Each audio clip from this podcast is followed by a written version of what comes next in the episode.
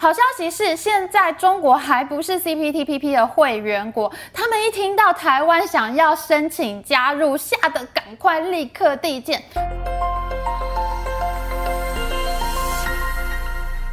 Hello，大家好，我是 Amy。台湾在九月份呢正式递交申请，想要加入 CPTPP 跨太平洋伙伴全面进步协议。台湾中央社呢以加入 CPTPP 是二十年台湾最重大经贸发展为标题来报道这个新闻。目前台湾总共签过七个贸易协定，有巴拿马、尼加拉瓜、瓜地马拉、萨尔瓦多、洪都拉斯、纽西兰和新加坡，还有中国跟我们签有贸易协定。中国呢，我们就是签了 ECFA。对比现在韩国跟五十二个对手国家签有贸易协定，新加坡跟六十个贸易对手国家签有贸易协定相比，台湾真的是国际贸易的孤儿吧？所以，我们台湾呢就有很著名的台商，他们会到世界各国呢去设厂。除了台湾地太小、人太少、资源就相对比较贵之外呢，到各国设厂之后呢，就可以适用当地国的出口税率，这也是重要原因之一。像中国人他们会讲晋商、浙商、潮商啊，就是指山西、浙江还有广东潮汕的商人呢，到中国其他省份去做生意的意思。可是我们的台商呢，是在整个世界商业版图上都非常特殊。出的一个族群，他们习惯到各个国家去做生意，就像譬如说，一开始台商就是最早进中国去设厂的一个族群，领先其他国家。那是因为台商在中国呢做的很成功，所以其他国家看到之后呢，才纷纷转进中国去投资。早期台湾就是中国最大的外资来源国，蝉联了非常多年。如果台湾能加入 CPTPP 的话呢，就渴望终结在国际贸易孤儿的这个处境，而且还有可能会带旺母国。那么现在大家最关心的问题是，台湾是否能够成功加入 CPTPP，以及加入之后台湾是不是有可能否决中国的加入呢？这一集我们就先来回答这个问题，下一集我们再来分析 CPTPP 呢将会对台湾经济带来什么样的影响。哇！台湾被中国打压这么多年，不能参加国际组织，不能参加 WHO、WHA，参加奥运会不准挂国旗，即使在自己的国家办世大运都不能唱国歌。二零零三年，台湾因为世界卫生组织 WHO 没有通报 SARS 疫情，而我们表达我们想要加入 WHO 的时候，中国外交部的官员沙祖康恶狠狠地说：“早给拒绝了，谁理你们？”即使是现在，我看到这样的画面，仍然觉得非常的悲愤。可是这次台湾会有机会一票否决中国加入 CPTPP 吗？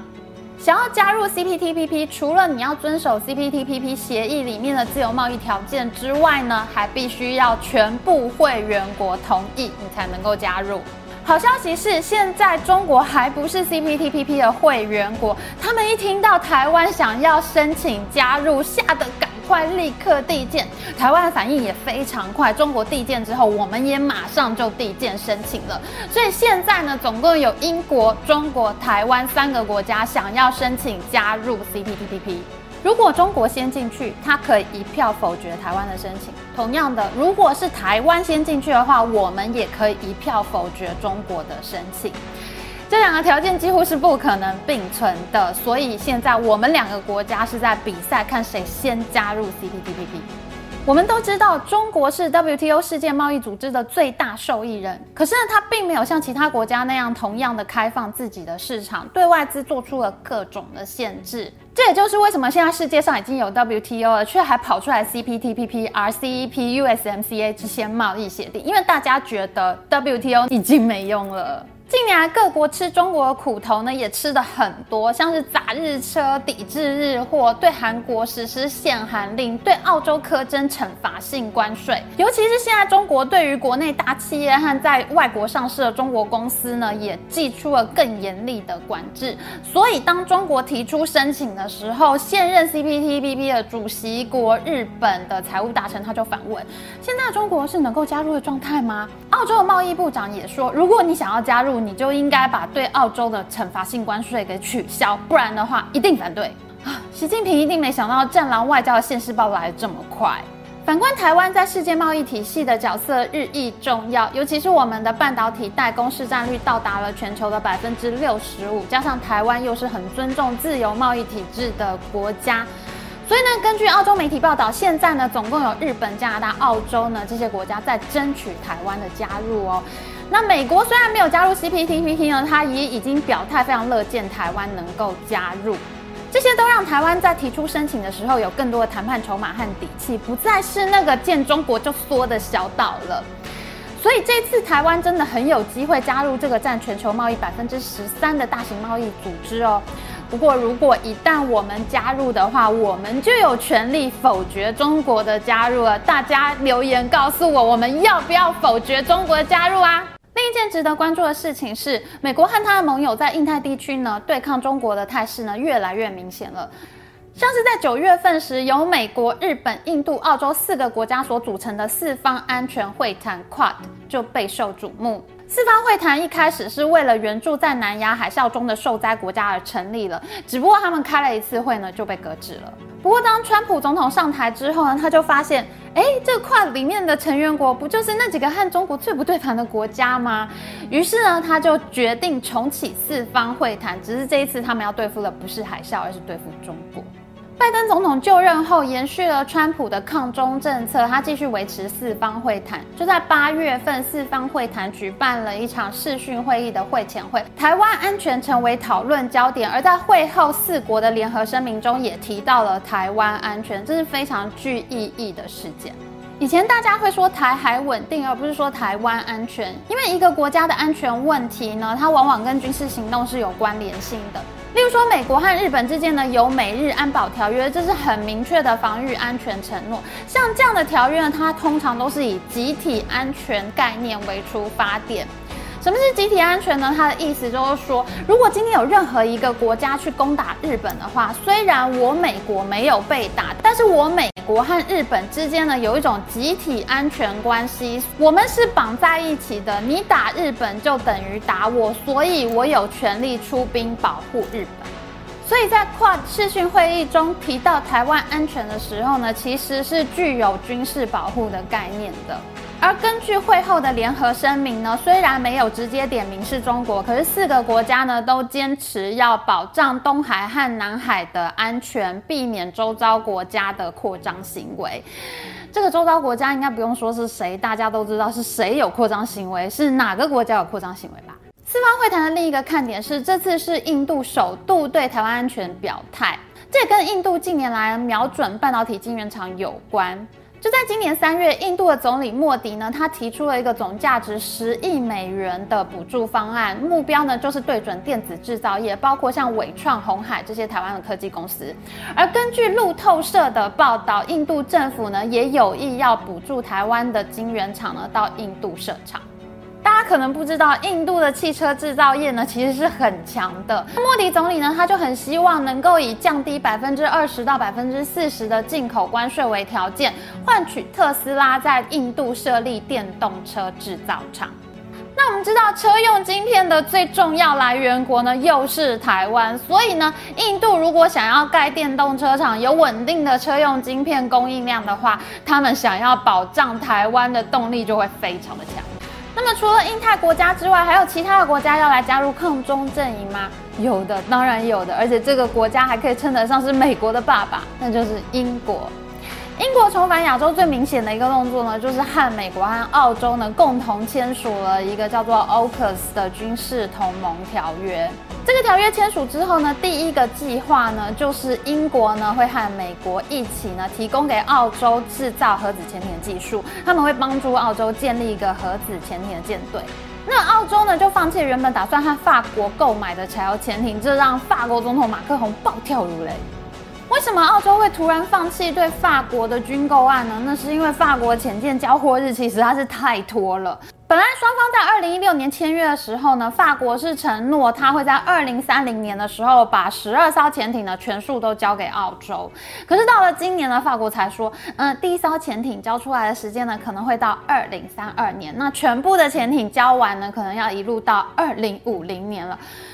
澳洲一听就昏倒，你这不是在坑我吗？澳洲本来也没有那么着急的，可是自从去年他说要在 WHO 之外呢独立调查新冠肺炎的起源之后，中国就直接开扁澳洲了。他们对澳洲的农产品和天然资源项目呢苛征了惩罚性的关税。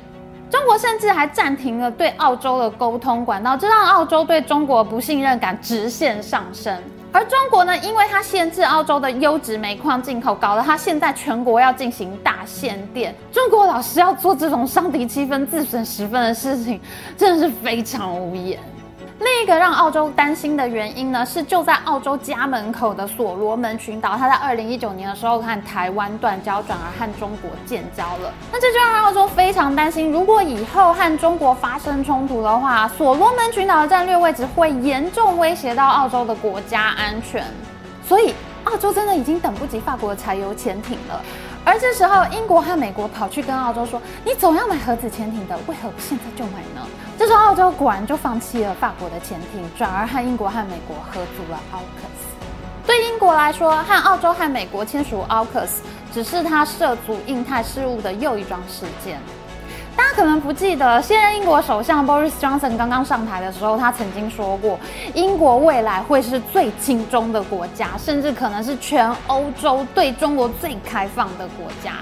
当时很多人都认为，英国为了要脱欧呢，缓解脱欧的阵痛，很可能真的要拥抱中国了。不过，在经历了二零一九年香港反送中事件、二零二零年新冠肺炎疫情爆发之后，英国对于中国的态度似乎有了全面性的大转变。因为英国疫情真的非常严重，连首相 Boris Johnson 本人都中标，还住进了 ICU 加护病房。所以呢，英国人对中国的负面观感民调简直暴涨，飙升到百分之七十四，就连美国都还只有百分之七十三，英国比美国还要更高。